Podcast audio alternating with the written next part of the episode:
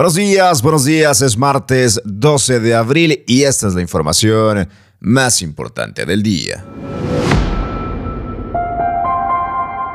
El Bronco seguirá en la cárcel. El juez lo vincula a proceso por la requisa de la ecovía. Anuncia Samuel García decreto con acciones urgentes para la búsqueda de mujeres desaparecidas.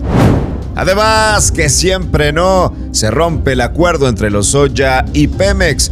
AMLO lo considera un acuerdo insuficiente. Y en información internacional, 183 niños y niñas muertos en el asalto que ha dejado la invasión rusa en Ucrania. Comenzamos.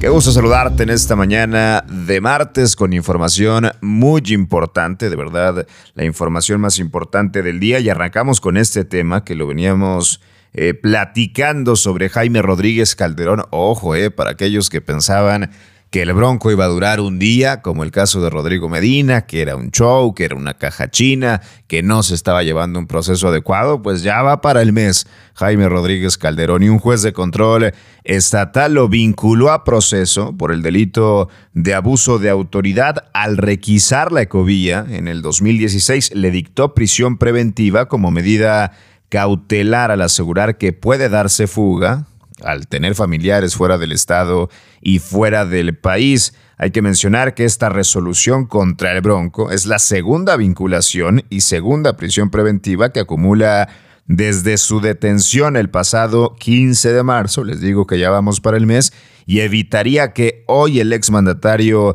salga en libertad cuando atienda una audiencia federal en una sesión virtual y privada que se prolongó por 14 horas y media, Rodríguez Calderón rompió el silencio y criticó el proceso en su contra ante el juez Eduardo Oyuela al señalar que está en la indefensión absoluta. En tanto, el juzgador decretó la vinculación alegando que con la requisa el exgobernador generó un daño económico a los concesionarios del sistema Ecovía al confiscarle los bienes sin haberlos indemnizado. La prisión preventiva fue solicitada por la Fiscalía Anticorrupción del Estado bajo el argumento de que Rodríguez Calderón habitó en el pasado en Puebla y tiene familiares en los Estados Unidos. Esto fue tomado en cuenta por Oyuela, que en su decisión recalcó que el exmandatario podría darse a la fuga. Por otro lado, la Fiscalía se desistió de imputar a los otros tres señalados, tres exfuncionarios del gobierno del Bronco. Hablo de Jorge Longoria, ex titular de la Agencia Estatal del Transporte, Manuel González Fernández, ex director de Metrorrey, y Roberto Rusildi, ex secretario de Desarrollo Sustentable. Parece ser que al menos Jorge Longoria habría llegado a un acuerdo con la intención de cooperar y posiblemente declarar en contra del ex gobernador, que ahí estará un rato más al menos por cumplir el mes en prisión preventiva. Nuestras presas están secas, no llueve y el gobierno pasado no cuidó el agua. Ahora nos toca jalar parejo. El gobierno de Nuevo León está trabajando para conseguir más agua y evitar el derroche. Ahora te toca a ti. La ciudad se dividió en siete zonas y a partir del 22 de marzo en cada zona, un solo día a la semana, se reducirá la presión del agua a partir de las 9 de la mañana. Busca tu zona en ahorratetoca.mx y ayúdanos a que haya agua para todos. Gobierno de Nuevo León.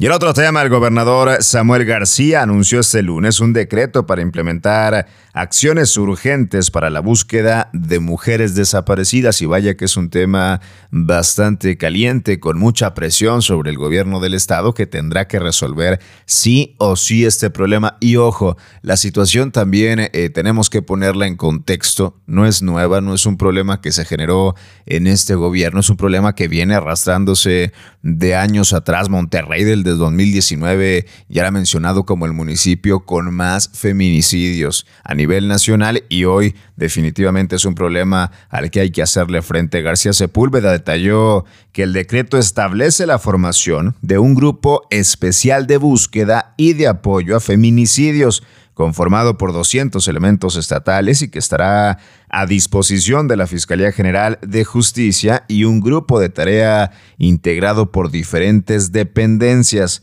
Además, establece el fortalecer protocolos de búsqueda, que ese es un tema que tendríamos que poner sobre la mesa 72 horas eh, previo a tomar acciones en una desaparición. Parece ser un eh, margen de error, un margen de tiempo bastante amplio y que también puede resultar insuficiente a la hora de tratar de encontrar con vida a estas mujeres. Señalaron que están rebasados y la emisión y difusión inmediata de boletines de búsqueda, una alerta generalizada en todas las corporaciones y la aceleración para conectar al C5, las cámaras privadas y también las cámaras del C4. Por otro lado, informó que se triplicará el personal de la Comisión Estatal de búsqueda y que se realizará un reporte diario de las desaparecidas y de las que aún no son localizadas, por supuesto también las que afortunadamente han sido localizadas en días pasados. Así la respuesta del gobierno del estado y del gobernador Samuel García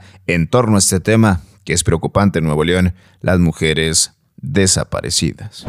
Y ayer le informábamos que Emilio Lozoya había llegado a un acuerdo con Pemex para poder salir de la cárcel a cambio de 10.7 millones de dólares. Pues para atrás no hay acuerdo, lo considera el presidente insuficiente. La defensa de Emilio Lozoya y Pemex no lograron una negociación por el caso de la planta chatarra de agronitrogenados, por lo que su cliente seguirá en prisión. La apoderada legal de Pemex pidió al juez de control del Centro de Justicia Penal del Reclusorio Norte, hablo de José Zúñiga Mendoza, diferir la audiencia por dos semanas porque no están dadas las condiciones para concretar este acuerdo por falta de documentación. Por más de dos horas, Miguel Ontiveros, Alejandro Rojas Pruneda, abogados de los Oya Austin, estuvieron reunidos a puerta cerrada con los representantes legales de Pemex, mientras que el exdirector de Pemex,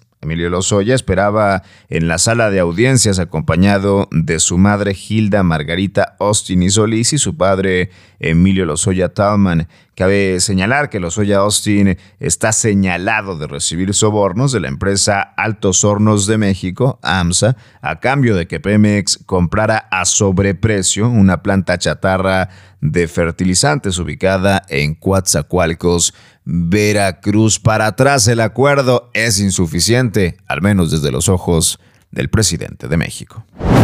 Y en información internacional, vaya saldo, preocupante, triste, de verdad, una tragedia lo que ha sucedido con la invasión rusa en Ucrania y por lo menos 183 niños y niñas han muerto y 342 han resultado heridos en Ucrania desde que comenzó la invasión rusa en ese país el pasado 24 de febrero. Según datos actualizados publicados este lunes por la comisionada de Derechos Humanos del Parlamento. No obstante, y según explicaron, actualmente es imposible determinar el número real de menores que han sido víctimas de la guerra, ya que las tropas rusas realizan continuos ataques y acciones dentro de las ciudades ucranianas, es decir, el número pudiera ser mayor en la capital ucraniana. Hasta el momento han fallecido 16 menores, los mismos que en la región de Sumi, mientras que en diferentes regiones han muerto más de 183 niños y niñas.